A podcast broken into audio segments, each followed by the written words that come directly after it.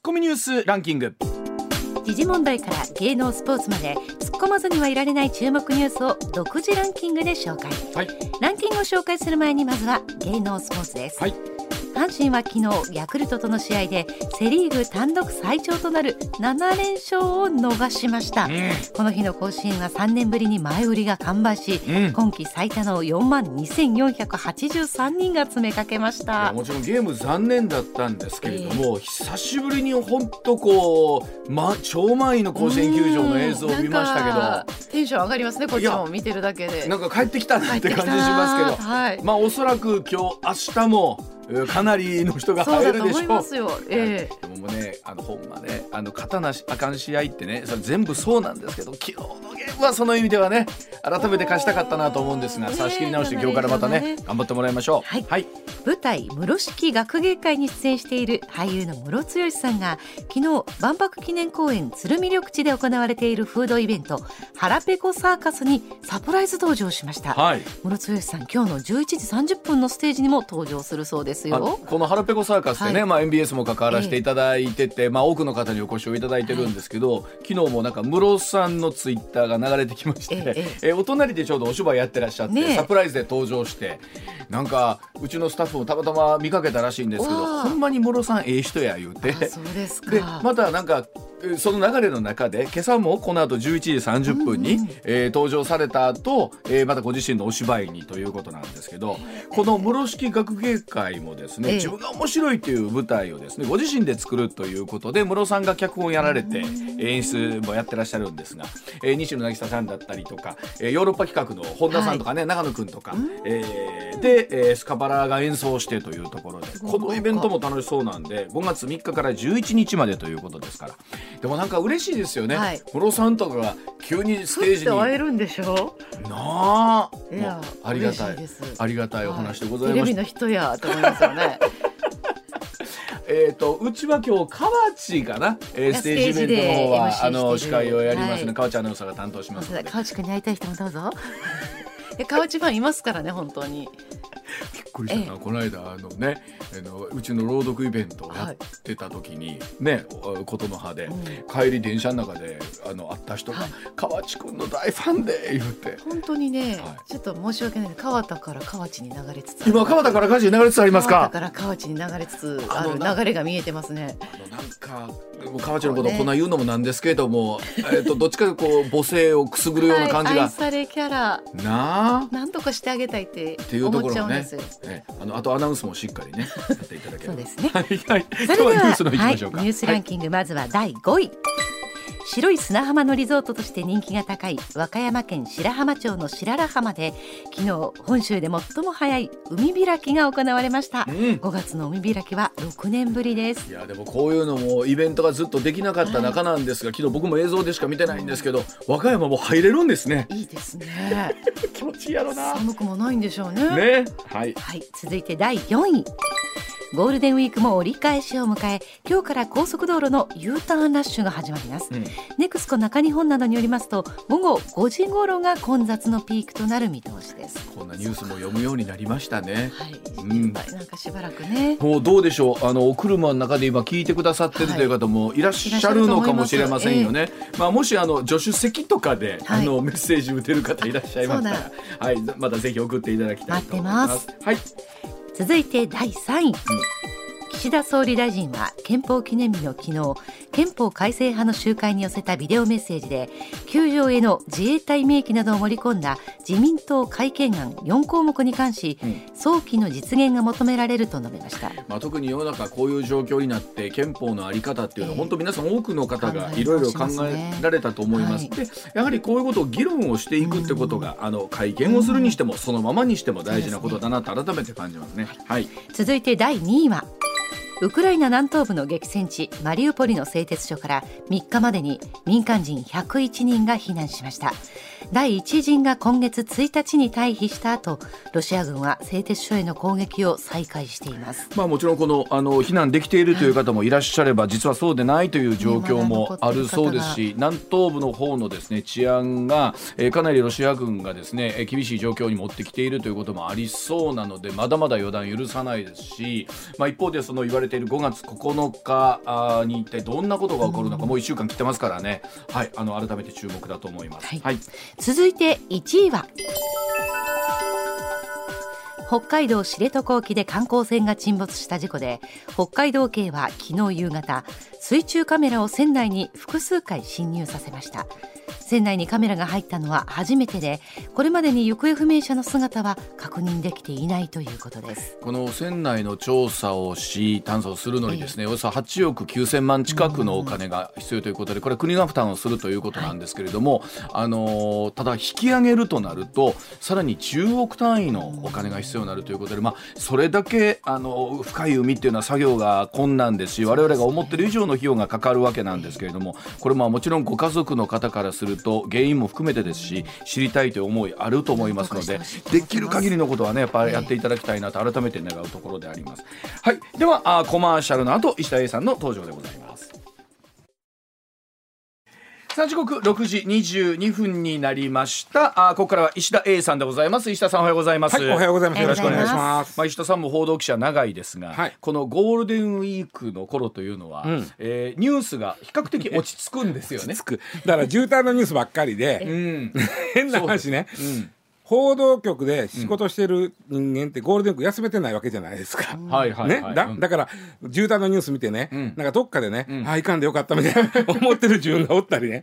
わかります、ありますね。でもそこに巻き込まれんでよかったと思ってる人。そう。数年はでもどうでしょう。例えばこういうイベントとかもなかったですから、うん。ね。まあ、逆にね。コロナのニュースが、まあその分は多かった。うちもやってますけど屋外のねなんか食べ物フェスみたいな、はいはい、あっちこっちでやってるじゃないですか。やってますね。やっぱりねあんな予算人来てるの見たらえねできてなかったえええ感じですね。ええ感じですね。うんやっぱりええ感じやわ。ええ感じですね。あのこれでもなんて言うんでしょうね。こう気持ちの浮世なんですけどでも一歩こう目を向けるとですね、うん。北海道の知床ではまだまだ厳しい状況続いてますし、うんえー世界情勢はもっともっと厳しい情勢だということなんですけど、ん。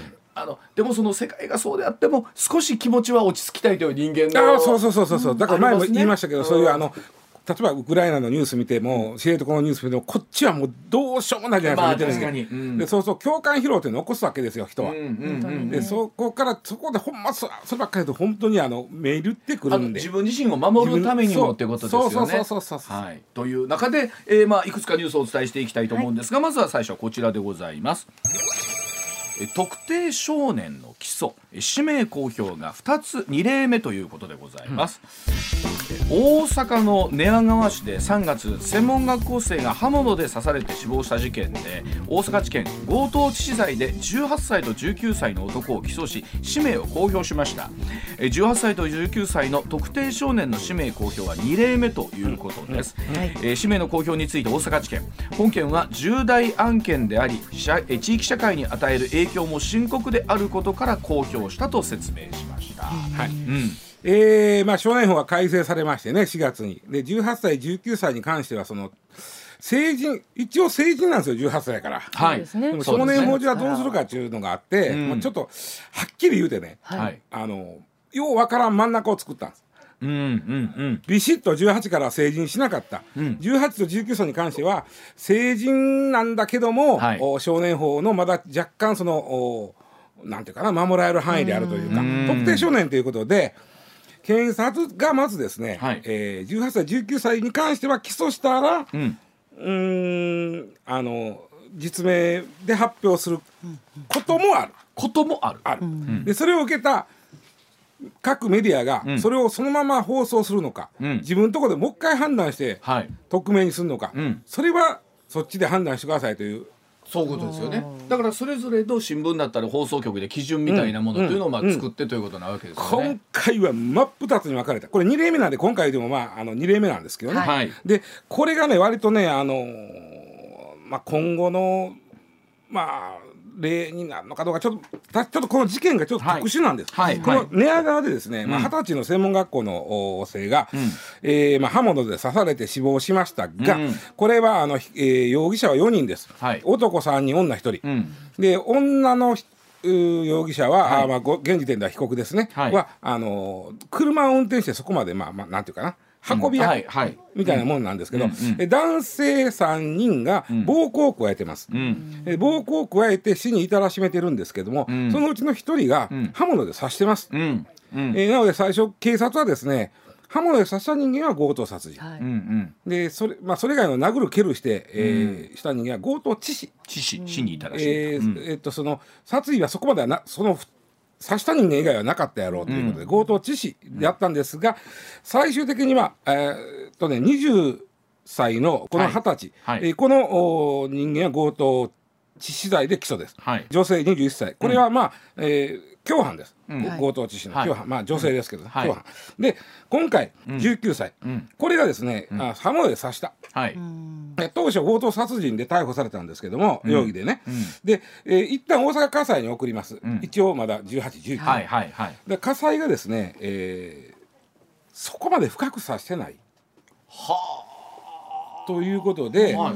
殺まあ本人も殺すつもりはなかったと言うてることもあって、えーそこを殺すつもりはなかったということを認めたわけです。強盗致死罪。うん。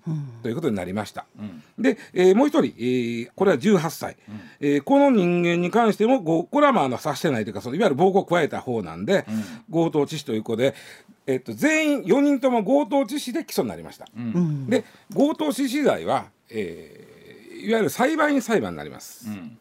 だから全部裁判員があー入ったはい。裁判。ではい。大人と同じような状況で裁かれる。ん。で、えー検察はですね4人とも名前出してます。うん。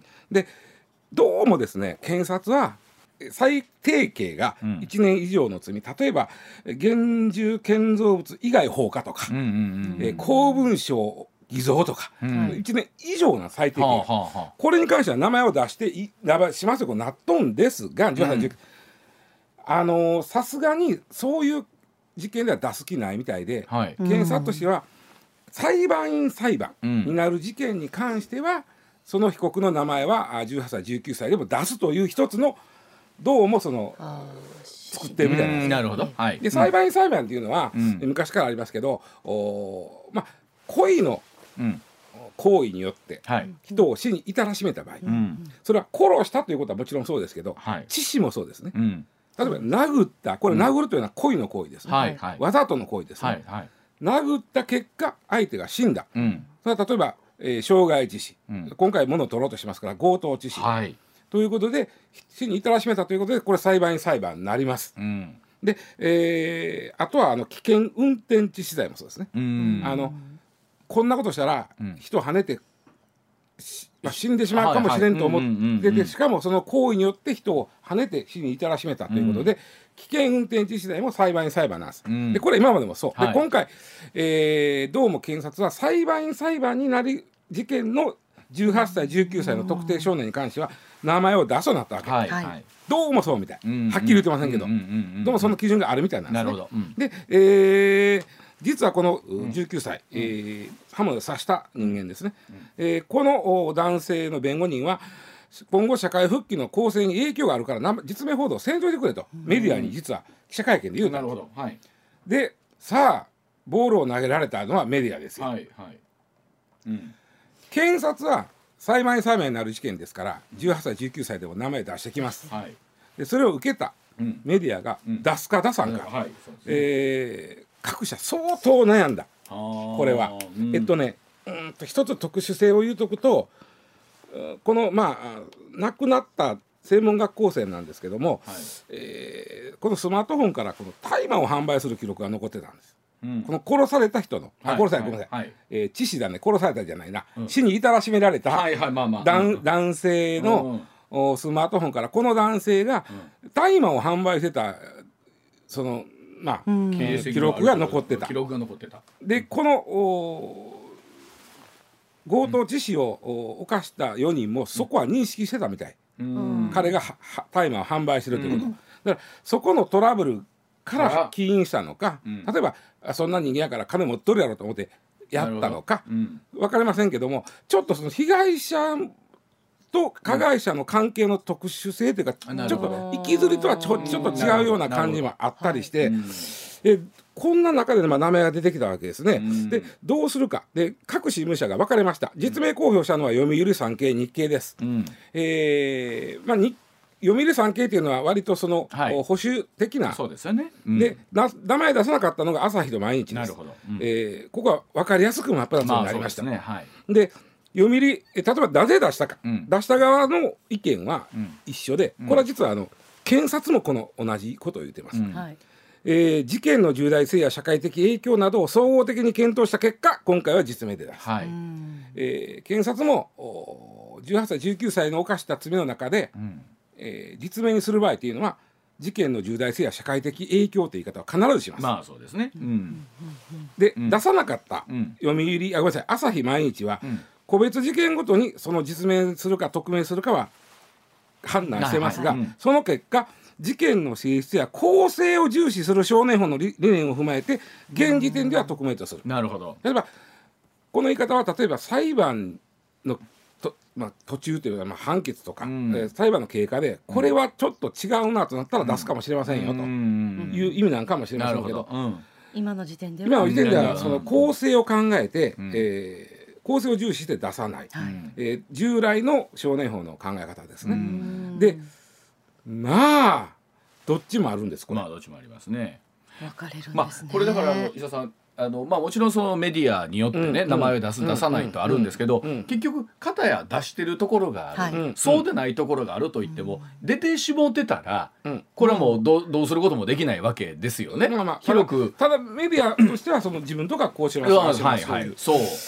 でね例えばね、うん。今さっきちょっと検察も裁判員裁判になるやつやったらどうも名前出すみたいやなとうん。いうこっちのメディアとしての基準こうおそらく出してくるやろ、というのがあったんですが実は、えーっと今月じゃねえやせ先月だ、うん。4月の21日に、うん。えー新潟地検が起訴したいわゆる危険運転致死罪というのがあった。うん。これはスピードを猛烈に出して運転して車、で対向車にぶつかって、おー自分の車に乗せてた同乗者が死んじゃったんです、うん。うんでも運転してた本人は危険運転致死罪になります、はいなるほど。これは裁判員裁判です、うん。その場合新潟地検はこの運転してた被告の名前を出さなかったんです。よ、うんうんうん。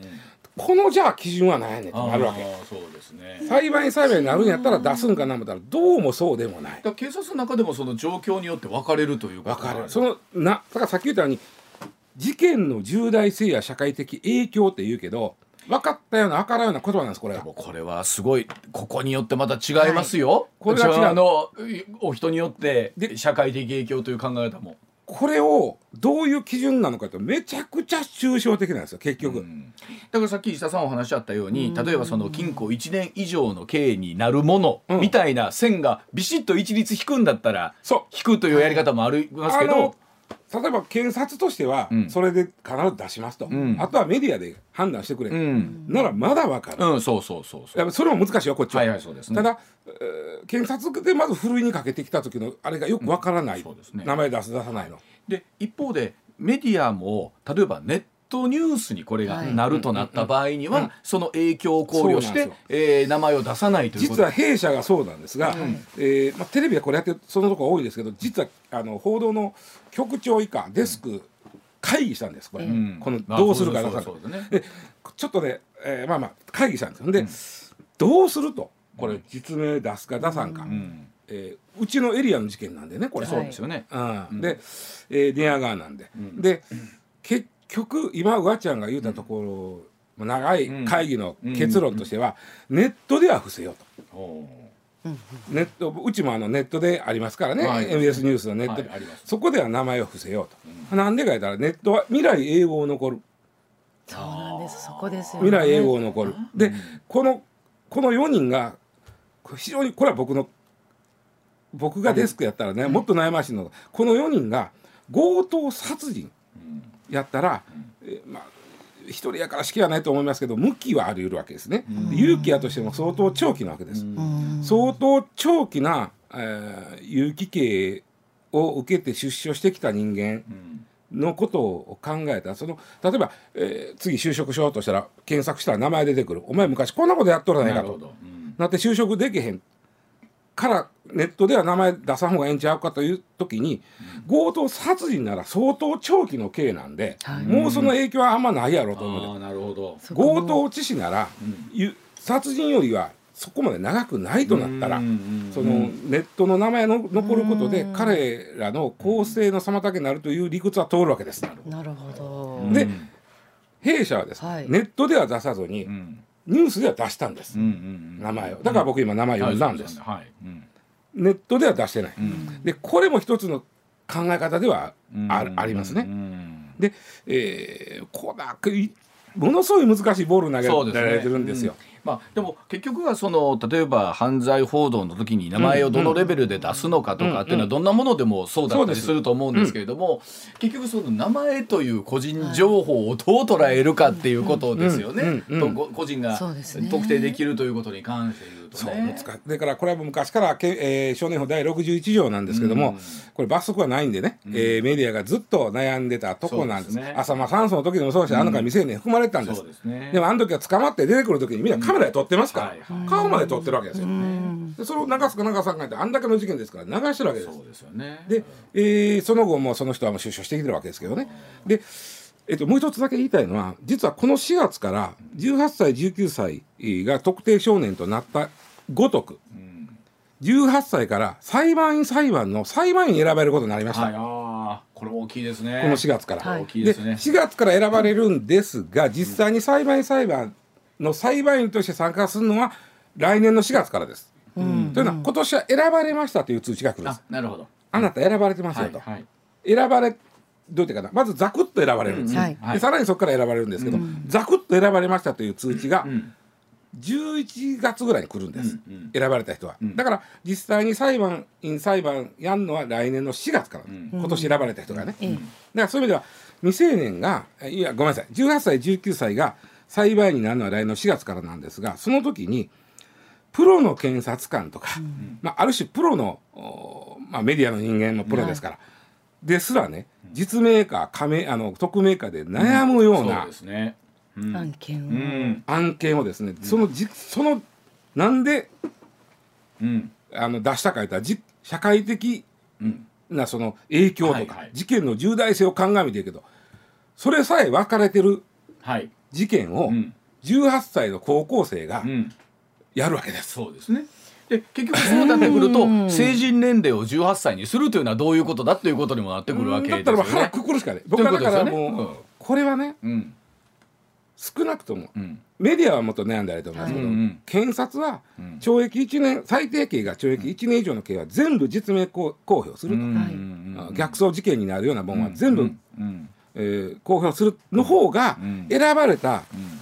高け高校生の裁判員はうんまだやりやすいかもしれない、ね。まだ検察が社会的重大性がこれは低いからうん名前出しませんでした、でメディアはメディアでいや社会性重大性これひ高いと言って検察は名前出してるけど、メディアの方でこれはそここまで社会的重大性ないと思って名前出しませんでした、うん。分かれた時にこの事件は一体どういう事件やと。いやでもね結局今石田さんが言った中にもいくつかあると思うんですけど、例えば同じ刃物で刺したにしてもね、うん。そのうん深さが深かった浅かった、うん。殺すつもりはあったなかったとかっていうところの判断とか、うん。そんなことによって量刑だったりとか名前が出る出ないとかが微妙に変わってくるわけなんですよね。これ大違いよ。すごいものを判断しなきゃいけないわけじゃないですか、うんうん。あの裁判員に選ばれたそうそうそう。方もね。うん。ただまあその強盗致死と強盗殺人では刑が全然違うんですけど。選ばれた方もうん。これはあのそそこまで深ないから殺すなかったんやろというのがうん。通ってるけど俺はそれはおかしいと思う人は言うたらいいわけよそうそうそうそう。裁判員で。っていうこととかも含めてね、うんうん。すっごい本当微妙なところがちょっとずつ積み重なって量刑だったりとか名前が出る出ないとかに含めて影響する。だからその18歳の高校生に裁かすんならねそう。うん。大人がもうちょっと明確に裁いてあげないと。うん。うん。できないですよでもね。ですからこの名前が出る出ないということになんですけれどもこれ本当一つとってもこのね、うん。いやー重大性はどれぐらいのものなのかというのを改めて考えさせられるお話でございます。はい、では続いていきましょう。6時41分になります。こちらです。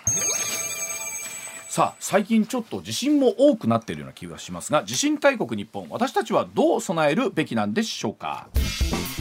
えー先日来、えーこの近畿でも体で感じる地震というのが少し続いてまして、はい。えー5月2日にもですね、えー夜うマグニチュード4.4最大震度京都南部で4という地震もありました。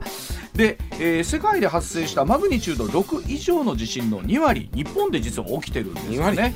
はい、えー3月16日には福島県沖を震源とするマグニチュード7.4最大震度6強を記録した大地震のほかマグニチュード4以上の地震200件近く200回近く発生しているということでさああーこれに対して私たちどう備えるべきかというところなんですけれども、はいまあ、もしかしたら今日はご家族でお聞きの方もいらっしゃるかもしれませんし、その備えとですね、まあ、また今のこの日本を取り巻く状況を含めてお話を聞いてみたいというふうに思います。えー今日はですね京都大学名誉教授でいらっしゃいます。鎌田博樹先生とお電話つながっています。鎌田先生おはようございます、おはようございます。すいません朝からありがとうございます、はいよろしくお願いします。MBS は泉です。よろしくお願いします。お願いいたしますどうぞ。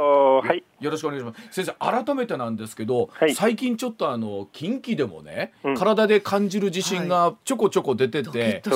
ついつい私ども不安だなと思っちゃうんですけど、はい。えー専門家の先生からご覧になったらこの地震はどういうふうにえ実はね予測した通りで、あのね、えはい。えっとこれ遡ること11年前の東日本大震災なんですよ。うんはい。でそれがですね、まあ全部こういう地震の元凶なんですね。だからそれ以来我々はえっと大地変動の時代って言って地震が多い時代に入っちゃったというふうに考えてます。ああじゃあそのゾーンに入っちゃったんですね。そうなんです。はあ。あの広くでもその東日本大震災と今回の例えば京都南部の地震とかうん。関係はあるってことになるんですか？これは、あの実はね、えっとね、11年前、あのね、えっと、平安時代に1000年前に地震が起きて、それと同じやつが起きたんですよね。はあ。で、うん。えっと、1000年間、ある意味でマグニチュード9っていう巨大地震なくて、はい。それで、えっと、日本列島っていうのは、そういう巨大地震が起きると、あの歪みがたまるんですよね。はい。で今度、歪みを解消しようとして、まあそうね、あと20年とかかな、その数十年は、このこういう内陸で地震が起きると、そういうもので、えっと、関東でも関西でも地震が多いんです。であのまあ我々それこそ会社入った頃からというとなんですけど、はいもそうう数十年前からねこの南海トラフと言われる巨大地震ということは言われてるんですけれども、はい。これは先生いつ起こるかわからないって言われてますけれども先生、はい改めてこの辺りどうですか？このあそれもね、分かっていて、えっとね、今度は南海トラフっていうのは100年に1回起きていてはあ、で次はですね、もうね、2030年代と、あのね、はあえっと、2030年から40年の間のどっかで起きると。ええ？え、そこぐらいまでこまで分かってるんですか？分かってるんです。はい、じゃあこの8年ぐらいは大丈夫です。あの先生ね、はい、はい。あのよ国はほらあのな何年までに何パーセントみたいな言い方するじゃないですか。そうですね、はい、はい。先生今のパーセント抜きでおっしゃりましたね、うん、あのね、えっと、あれも正しいんですよ、国はね、その、今後30年前に70%、80%とか確率で出すんですが、はい。えっとね、僕はねあのね、ちょっとそれはね、一般の方にはね、分かりづらいかなと、でね、えっとうん。確率で僕ら生きてないじゃないですか。はい。だからまあ確かにね、はいえっとね、えーな何月何日に何個まんじゅう持ってきてねっていうふうにね、その納期と納品量っていうんですけど、はい。そうやって、えっと、時期と、えー数とかって言わない言われないと分かんない、それで僕はそれを言い換えて、うん。えっと、2035年を中央値として、プラスマイナス5年、だからうん。西暦の2030年から40年のどこか、それが時期ね、うん。それから量に当たるのは、実はさっき言った東日本大震災の10倍の被害にありますよとえ。いうふうに置き換えてるんです。それは南海トラフでしょうか？そうです。南海トラフ地震は今から、えーまあえー13年後を中央として、でまあまあ、約10年後ね、10年後には確実に起きると、でしかも規模は、う。んなんと東日本大震災10個分がですねいっぺんに起きたようなもんなんですよっていうこと。先生あの今お話だけ聞いてるとですよ、はい。相当なことが起こっちゃうじゃないですか。そうなんです、えっとね、実際は、えっとね、6000万人が被害に遭うということで、はあ。日本の人口って1億3000万でしょ、だから半分。なんですね。でね、えっはと、この今、放送局の大阪ってど真ん中で、つまり、えっと、東は静岡県、はい。で西が、えっと、宮崎県。え、だからね、あのちょうどね、その日本の西半分が被害に遭うと、で僕ね、これを西日本大震災っていうふうに名付けてます。なるほど。えあの例えば想定できることというと、どういった被害が先生あのありそうなんですか？その人的なものあの以外まずね、えっとうん。津波と大きな揺れなんですけど、津波がすごくてですね、うん。えっとね、最大34メーターの津波がうん。高知県とか岡山県とか海寄りに来ると、はい。でそれがしかもですね、えっとね、一番早いところで3分とか2、3分なんですよ。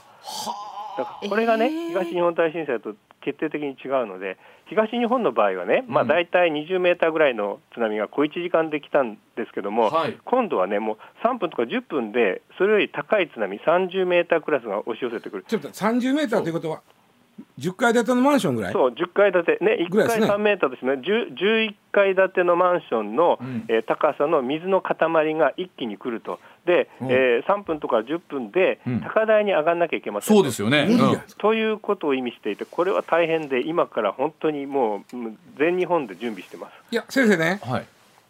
はい、うん。3分で11階建ての高さのなたあの津波が来たら、正直逃げられませんよね。う。ん。だからね、はい。まあえー、とそれに逃げるためにその海岸にはね津波タワーといってそこで来る津波より高いねそのはい。鉄骨のね、あのちゃんと階段がついてるんだけど、はい。避難所もあるんですよ、うん。それからそのいろんな町の後ろにはねこう避難路とか作ってるんです。だけど、はい。えー、とそれにどうやってこのすぐに駆け上がるかっていそうですよね。そこの、まあえー、と横あの避難訓練というかね、はい。そういうこともしなきゃいけないし。もう3分ではちょっと階段では11回は難しくないですか、はい。えー。でね、これはね、とにかく事実として皆さんがね、伝わってないんですよ。でね、うん。あの例えばね、和歌山の、ね、海岸でね、ですね。この間テレビ局が、はい。あのまあ、ここは30メートルの津波来るんですよって言ってね、サーフボード持ったね、はい。えっと、高校生かなんかがいてね、うん。でね聞いたらね、ああのね、えっと、私ね、サーフィン得意だからね、ちょっと津波に乗ってみたいみたいなね、答えた子がいて、うんつまりね、皆さん分かってないのね、津波っていうのは、うん。たったね、50センチでも足を取られて亡くなるんですよ、非常に怖い、あの水がざーっと来てね、もうね、立ち上がれないわけね。はい。っていう現象が大きな地震の後つまり津波の前にはね海で地震が来てまず揺れるわけ、はいだから海岸にいてもし大きな揺れ感じたら、うんえー、とこれは次に津波が来るかもしれないと思ってすぐに高台に駆け上がってほしいわけ。はいうんうんうんうん。でも本当にでも駆け上がってもそのと、ええとええ。隣にまだタワーがあればね、はい。うん。ですけれども、うん。そうでない方の方が多いかタワーに行くまでわけですよね、おそらく。そこはね、もうとにかく僕らも、それから自治体も、えー学校も警察もね、消防も、みんなそれをそのどうやろうかって言って、今、だから本当にね、あとまだ10年ぐらいはあるからそれまでにどうしようかっていうこと、で例えば病院とかね、えーと、警察とか学校とかは、うん。あの高台に移転してますね、あのはい市役所とか、うんうんうん。そういうのも含めて、これからみんなでこの自分の命は自分で守るっていうことなんですよ。あのね、さっき6000万人って言ったけど、ということは、えっと、大阪で被害があっても、和歌山で被害があっても、あのもっと遠くからしか助けに来れないんですよ、自衛隊もね。はい、そうですよね。そうするとそうか、えー、と例えばねその、ひえー、と阪神・淡路大震災の時に神戸で地震があって、うん。大阪の人はその何もなくて、ですね、うん。大阪からすぐ助けに行けたわけ、確かに。でもうん。それがね、今度はとんでもなく遠いところからしか助けに来れないから、だから自分の命は自分で守るで、そういうふうにその、うん。とにかく津波の来る前にとか、それから、えっと、防災グッズね、と水とうん。か食料とか医薬品とか簡易トイレとか、うん。それを自分で用意しないと、本当に誰も助けに来てくれなくなるわけです。うんいや先生ねごめんなさいちょっと素人考えてさっきのサーフボードの話の時ちょっと気になったんですけど、はいあの沿岸部の人なんか例えばそのライフベストみたいなのを用意してても意味ないんですかそいや、意味なくない、だからね、ありとあらゆることを準備して、うんということは意味があります。あのはい。例えばね先生、はい僕ら正直そこまでの危機感なく生きてるという方が多いと思うんですけれども、はい。ラジオを聴きの皆さんの中にも、先生自身は、はい。例えばどういうことを普段思いながら生活してらっしゃるんですか毎日？うんだからそれの準備で、例えばね、あのうん。えー、とさっき揺れが来るって言ったけど、あのえー、と震度7っていうね、阪神・淡路大震災とかね、大阪北部地震っていうので経験したものすごい揺れなんですよ。ええ。そうすると、うん。えっと寝てるところに家具が倒れるとかね、えテレビとかパソコンとか、そうすると頭直撃して亡くなったりするんですね。つまり、えっと寝てるとこ寝室とかそれから今ねリビングルームはその家具とか、うん。えーテレビとかがその直撃しないようにとにかく固定してほしい、うん。それからなるだけですね、まあ、そういうふうなこの安全な空間を確保してほしい、ということが一つね。寝てる時一番怖いです、はい。それから、えっとおお家の中に水とか食料とかとにかく助けに来てくれないし、うん。そのみんなでねシェアして、えっとしのぐしかないんですよ。あのね、うん南海トラフ地震もそうですし、それから直下型地震ね、はい。上町断層ってあるでしょ、はい大阪もね、うん。そういうのが動いたら、今度、直下型地震っていうんだけど、ね、うん。えっと全く一緒で、とにかく、えっと助けに来てくれないのが、あそれからね、ライフラインっていうんです。けど、電気、水道、ガスがうん。3日どころか1週間とか止まる、そうすると、そのためにどうやって生き延びるかということを、みんな一人一人が準備するということ。で僕もそうしてます。うん。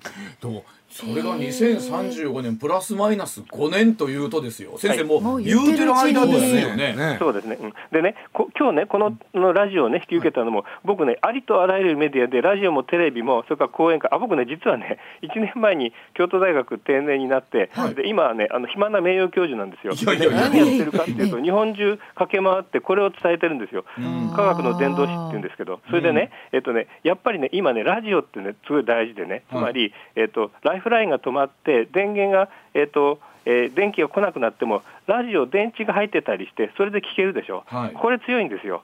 だからね、僕はラジラジオがすごく大事で、この聞いてる方ね、はい。あのラジオを持ってね、そのえー、とその逃げてくださいねっていうか、その情報ね。ん。ということは、すっごいね、これからラジオはうん。災害には強いです。あの先生あと先生毎日何か先生は持って歩いてるもんとか ラジオ以外に使ってですね。あったりするんですか？うん僕、東京行くときにはね、必ずね、水と、えペットボトルの水500ミリリットルと、はい。えーペンライトと、えーチョコレートを持ってます、まあ、チョコレートでもな甘いものをね、あのえーお菓子。で、えー、とその水っていうのは、結局、えー、と地下鉄でね、閉じ込められたりするわけ、この間もあの、えー、と地震があって、エレベーターに閉じ込められまし。た。たありました。それもね、いつ助けに来てくれるか分かんないから、水1本持ってれば、それで1日とか2日とかね、しのげるでしょ。それから、えー、とあの水とそれからペンライトは地下鉄の中で同じように真っ暗になった時にその上に上がんなきゃいけない、はあ。でえーそれもですね東京なんかはねその大江戸線ってね地下43メーター、はいはい深いですね。そうそう7階地下7階から真っ暗な中上がるときにペンライト1個あれば上がれる。それから、えー、とチョコレートとか、えーそのドライフルーツっていうのはそのやっぱりねエエレベーターでも地下鉄でも閉じ込められたときにそれで安心できるでしょ？はあ。でね、僕はそうだけど、そういう人がね、1人でも2人でも、1000人でも1万人でも増えればみんなでシェアして、エレベーターの中でも地下鉄でもど。こでも、そうやったら助かるじゃないですか。はいはいはい。そういう意味では、僕はね、今、3点セットって言うんだけど、う。んこれ、ラジオ聞いてる方、あのえー旅行とか行くときね、出張とうんか、えっとぜひですね、そのうん水と、えーペンライトとう。ん何か甘いもの、で甘いものはね、あの食べちゃうんですよ、うん。でどんどんそのその要するに、えっと、賞味期限来る前に、新しいものね。これはね、大事でね、避難訓練の時も、その防災で、まあ、みんなあの集まったら、そこの、えっと、いろんなこう食べ物あるでしょ、備蓄している、うん。それを食べちゃうんですよ、防災パーティーにして、1年に1回か半年に1回を、うん楽しい、その、えっとえー食べ美味しいもの食べちゃうというふうにすると、うん。そうするとみんな、どこに水とか、えートイレとか、そのうん。えーお菓子があるか分かってるし、いやお菓子というかあの、えー、と防災グッズね、それで、それにの時に集まって楽しい防災パーティーをして、プラスにね、ポジティブに避難訓練をしようというふうに、まあ、官庁でも会社でもあの伝えてます。先生あの最後にね例えば今お話聞いてると例えばすごい不安でね、はい。こうなんかえ大丈夫かな明日とか思っちゃったりするんですけど、はい。先生ご専門で毎日お考えかもしれませんが、はい。我々毎日平穏をどう保ちながら、はい。あの心の持ちをしてればいいかなと思っちゃうんですけども、そのあたりどうですか先生？あのね、これはね、ちょっとね、長い尺度で見てもらうとね、うん。前回のね、南海トラフ地震ってね、昭和21年だったんですよ。はい。でね、まあ、日本は大変だったんだけど、その後ね、やっぱり日本っていうのは、若い人たちがね、立ち直らしたわけね、うん。例えば松下幸之助さんとかね、うん。本田宗一郎さんとか、つまりね、日本、戦争負けて、南海トラフで大変な被害あったけど、その時はですね、今度はね、若い人が新しい日本を作るんですよ。うん。でそのもう一個前のね江戸時代もやっぱり幕末で、えー安政地震でそれもやっぱり坂本龍馬とか、うん。えー桂小五郎とかうん。若い人が明治に日本を作ったのね、だから、ね、次の南海トラフ地震も必ずね若い人たち20代30代の若い人が新しい日本を作るだろうなと思ってうん。日本人ってね結構ねそういう意味では地震に強いっていうか地震が起きても生き延びるそういう DNA を持ってると思ってます。そういうふうにねちょっと長い尺度で見てで若い人が頑張る。で若い人にこういろんなポジションを与えるというふうに僕は持っていきたいと思ってます。と中で我々ができることは先生さっきおっしゃったあの細かい防災グッズみたいなものをはい。常に、え水最低限水ぐらいは常に身近にあるような状況にしておく。ペットボトルで2リットルをね、うん。やっぱり人数分かける3日、はいできたら1週間とかね、うん。それからやっぱりこの情報をね、このラジオで伝えていただいて、初めて聞いたとかね、そんなその東日本大震災の10倍なんて知らんかったって人多いと思うんですよ。ね、はい。だからねこ、来ないんじゃないですかってね、期待してる方も多いのね、南海トラフ地。震、そう必ず来ます、パスはありません、今までね、はい。日本列島10回ぐらいやってて、全部来てるから、はい。だから次も来ます、でそそこのね、情報があるだけで、人はコロッと変わります。構造が。まあ備えが変わりますからねはいはい、はい先生すみませんあの貴重なお話をお聞きいただきまして、どうもまた今後ともどうぞよろしくお願いいたします。はいはいまたいつでもどうぞ。先生どうもありがとうございました。はいありがとうございました。さえー、京都大学名誉教授の鎌田博樹先生のお話を伺いましたがでも東日本大震災の10倍っていうだっとちょてっとだだから200兆円ぐらい被害出るわけですよ。ね日本の国家予算の2年分あとね僕思うんですけど、うん。まあ、今時間なかったけど、富士山の噴火とどうもありかあ,、ますよね。と首都圏の直下型地震とかうん。これも聞聞きたいですね。ねえ。えまたあのぜひあの機会ありましたら先生とまたね、はい。あの電話つないでお話を伺いしたいと思います。一旦コマーシャルです。さあ時刻6時ご6時57分回っています。続いてこちらです。石田英二62歳。電動キックボード初体験あの街中で皆さん電動キックボードなるものをですね見ることも多くなってきたのはかな、えーこれ新しいルールを盛り込んだ改正道路交通法4月19日衆議院本会で、えー会議で可決成立しました、16歳未満の運転を禁じる一方16歳以上であればこれ運転免許いらない、えーで運転可能でヘルメットの着用も任意ということで、この話題の電動キックボードに石田英二さんが乗ったそうでございます、あのー現時点ではまだです。今岩ちゃんが言ってくれたのは2年後の話です。こうなるのはね2年後からこうしましょうということが決まった。はい、で、えー実は今あるのは、うん。えーあの基本的には原付扱いになります、うん。電動キックボードは、うん。うん。ただ結構街中に増えたでしょ。あのね言われたら見るかなめっちゃ増えたでしょ、あうん。の駅とかねあとはあのーマンションの駐車場とかに置いてあるのよ、はい。レンタル用の、はい。でこれがですねえーこれはですねあのどうしてもヘルメットをかぶるのを避けたかったの。うん。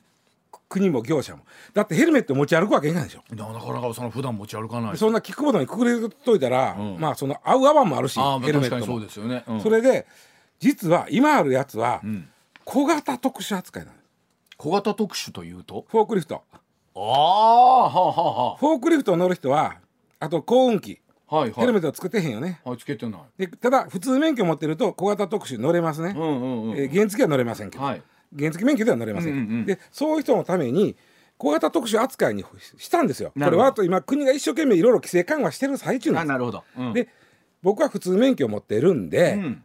えー小型特殊で乗れるんで、うん。乗ってみたんです。その電動キック電動キックボードボードをちゃんとスマホで予約して。予約して、ええ。いやではその乗ったあお話を含めてですね、はい。えー時報の後聞いていきたいと思います、えー、一旦7時のお知らせでございます。さあその電動キックボードですか、石田さん、うん。えーまずあれねスマホにスアプリ入れるわけ、はあ。で運転免許とカード情報を入れる。というのは全部カード決済なんです、あレンタル料とか、はい、1分15円かなんかなんです、はい。1分15円？分ああ15 1円分15円か、はいで、はい。えーカード決済なんでその情報を入れてで立ち上げたらあなたが今おる近くやったら、こことこことこことこの辺にステーションがあって何台止まってますと、ああ分かるんですね。でどこで借りますか？ここで借ります、返すのはどこで借り返しますか、ん。だそれも言うてくださいと。でこここで借りてここで返します。例えばうちの近所で借りて毎町村の近近くで返すのありなんです。全然。できるんですね。ありなんです。おでそれができるんでまあまあそういうあそういう仕組みかとん思って、えーまあ、要はステーションがあちこちあるわけですよ、はいはいはい。で実際乗ってみました、おこれはお大きな道路は怖くて乗れません。ああそうですか。僕は。ただ怖いですよ。観光地は面白いと思う。えああのー。ど運転はどうなんですか？めっちゃ簡単キックボードのね右右のとこになんていうかなスレバーというかうん。スイッチというか、はい。はい。それを押したらビューって走るようです。で何かもう板の上に乗って、はい。ハンドル持ってそうそうそうスケートボードででスイッチ押したら進むみたいな感じでっか？そうそう。ところがさっき言ってくれたこれねあの産業協力あ競争法というねあ産業競争力法か、うん。っていう法律で、まあ、いろいろ新しい産業を作っていきましょうという規制緩和のための法律で、うんキックボードを、そのまあちょまあ、新しい移動手段として流行らせようというのがあって、うん。法律はね、まあ、い一生懸命やとりあえずはこのキック電動キックボードを小型特殊扱いにして、ヘルメットなしで乗れるようにしましょうというのはいはいはい。が第一弾やったわけ、うんうんうん。小型特殊なんで、ん時速は15キロしか出ません。15キロどんなもんですか？えー自転車です。自転車。あかっつり考えてください。ふあ頭の中でイメージしてね、うんうんうんマラソン選手走ってます、ん。42.195キロを2時間ちょいで走あはいってます、はいそうですね。っていうことは時速20キロです、うんうん。速いですよマラソン選手は。ね。うん。でその後ろで、まあ一ビってる人がよう自転車で追いかけてまますすあります。あれ結構ね 全力で走走っててますねるんですよあれ、ね。うん。あれがだから20キロです。でおー。15キロっていうのはそれより遅いです、うんうん。ね。うん。で道路しか走ったらあかんので今は、ん。歩道走ったらあかんから、うんうん怖いです。ボンボンどどんどん大きい車が横を通っていくわけですよね。横しかもねこれは絶対無理やと思ったのが右折、うん。うんあ右折ね。普通に。右折どうしますの？あのね、うん。原付は二段右折二段階。二段階右折、はい実は小型特殊は二段階右折禁止なんです。横断歩道まで行って。もうね、止めてあの押すのが一番。そこから押さなきゃいけない。どうしてもそのまま乗っていきたかったら、そのまま右折レーンに入っていかないあこれは怖い。なかなかチャレンジ車の方も怖いですよ。そうそうよだから僕車運転する立場からそんなんちょろちょろされたら怖いわと思うから、うん怖い。もうじ逆に俺今怖がられてるなと思うからもうそこはもう乗らんと、うん。まあ、普通のあの生活道路はスイスイ行きますから、はいはいだから観光地は楽しいと思う、ん大きな道路はやっぱ怖かったな、でそうそうですね、でも観光地も観光地でね、はい。ほらなかなか京都の街並みの顔自転車がわーっていう人って人が多いですからね。イメージあんまないじゃないですか。うん。まあでここれは今まで。で、2年後どうなるか。これ法律で決まったことっていうのは、2年後はさらに免許なしでも乗れるようにしましょうと。あーおもおう今日もう規制緩和ももう最終形は交渉と。えってことは年齢もあ年齢は16ですか歳16歳以上でってことね。あれば免許不要、ヘルメット不要、で最高速度が20キロまで上げました、なかなか危ななりません？そうなんですよ。う。んこれねあの私も乗ったことありあますけど結構バランス力必要ですよね。そうやね。あのそうやね。まあうん。まあまあ必要やね。あのすぐ足つくんで、う。んなんかあったらパッと降りれるんですけど、あの用途とすると、はい。どういう時に誰が使うイメージなんですか？その電動キックボードは。いや私が欲しいのは本当家から駅までのもう急いでる時に、うん自転車置き場止められへんけどピューって行きたいわっていう時に乗りたいなと思いますけどうん。それをいちいちまたアプリでやっていやるから大まあ自分変じゃないですか。で買やええねんけどね、あまあまあそうなんですそけど。れまあそのも電動キックボード置き場とか駐輪場みたいなのできるのあるんですかね。いや今だからそのステーションあちこちあるんですよ、ただね結構買い物とか私自転車使ってるんですけど、うんうんもう自転車なんか行けると思って2袋ぐらいスーパーで買った時は、うん。ゆらゆらしますよ自転車でも。うん。これをじゃあキックボードでって言うとちょっと難しい気がしますね。新しい乗り物としてこれから流行らすにはちょっといろいろあの考えることがあってね今回ね、その来年ごめんなさい2年後から20キロになります、うん。20キロといえばさっき言ったマラソン選手の速さです。そうですね。これでもやっぱし大きな国土は怖いと思いやでしょうね。うでね今回規制緩和でね、ん。モードを歩道モードというのに変えれるようにして歩道も乗るようにしたんですよ。は歩道モードは6キロです。六キロで歩く速度ぐいらい。やいやいやさ普通歩く速度って早う歩いても5キロぐらいなんで歩く速度よりは速い。歩くよりは速早い。うん。で6キロは、えー今のところその歩道モードとはい。道路モードで、例えばその、えーライトの赤いライうトん緑のライトがつくようにするとかなんかそんなので分かるようにしよう、周りの人が分かんないですもんね。で20キロで走られたら怖いそんなそりゃそうですよね。それしたら警察はすぐ捕まえますよ、うんうん。6キロまでですよと歩道モードは、うん。でそんなにしようと今話してます、うんうん。でもね6キロもねそれなりの速度ですよ。いやそうやと思いますよ。はい。歩くのと小走りぐらいですそうそうそうそう。やっぱぶつかった時の保険をどうするかとか、ん。うん。一応まあ自賠責は入るな中みたいなんですけどうね、ん。まあ、その辺の、えー新しい乗り物お前何しとんねんみたいな喧嘩になるかもしれんでしょ。そうですよね。いやこれは認められてるんですそうそうそうそうそう。うん。そうちょっとししそうだ周知が必要かなと思ったな便利でもだけどどうでしょう？2難しいかな。年後ぐらいにそのまあ2年法律が改正されたということは、え言うてる間に観光地とかおっしゃるようにそういったところで普通に見かけるようになる、えそうですね、観光地はだから2年後は20キロですか。ら今現時点でこの,、まあ、あのサービスがアプリ使ったサービスがあるんで、うんこれは15キロ、んでしかもヘルメットいらず、んで僕これ観光地はね本当にあの楽しいかなあの活性化をしていく意味ではあのツールとしては使いようはあるとは思いますよね。と思うんですよね。なるほどあの大きなのは怖いな。ね結局は運用の仕方ということにもなってでくるのかもしれもこんなんがまません。あどんどんまあ、日本としてはこの産業協力競争力法の第一弾としてね、このキックボードを規制緩和したいというのがあるんです。はあ、まあとはいえい一回僕も乗ってみようかなと今気になりましたけどね、どんなもんなのかね。今日早いですよ。わかりました。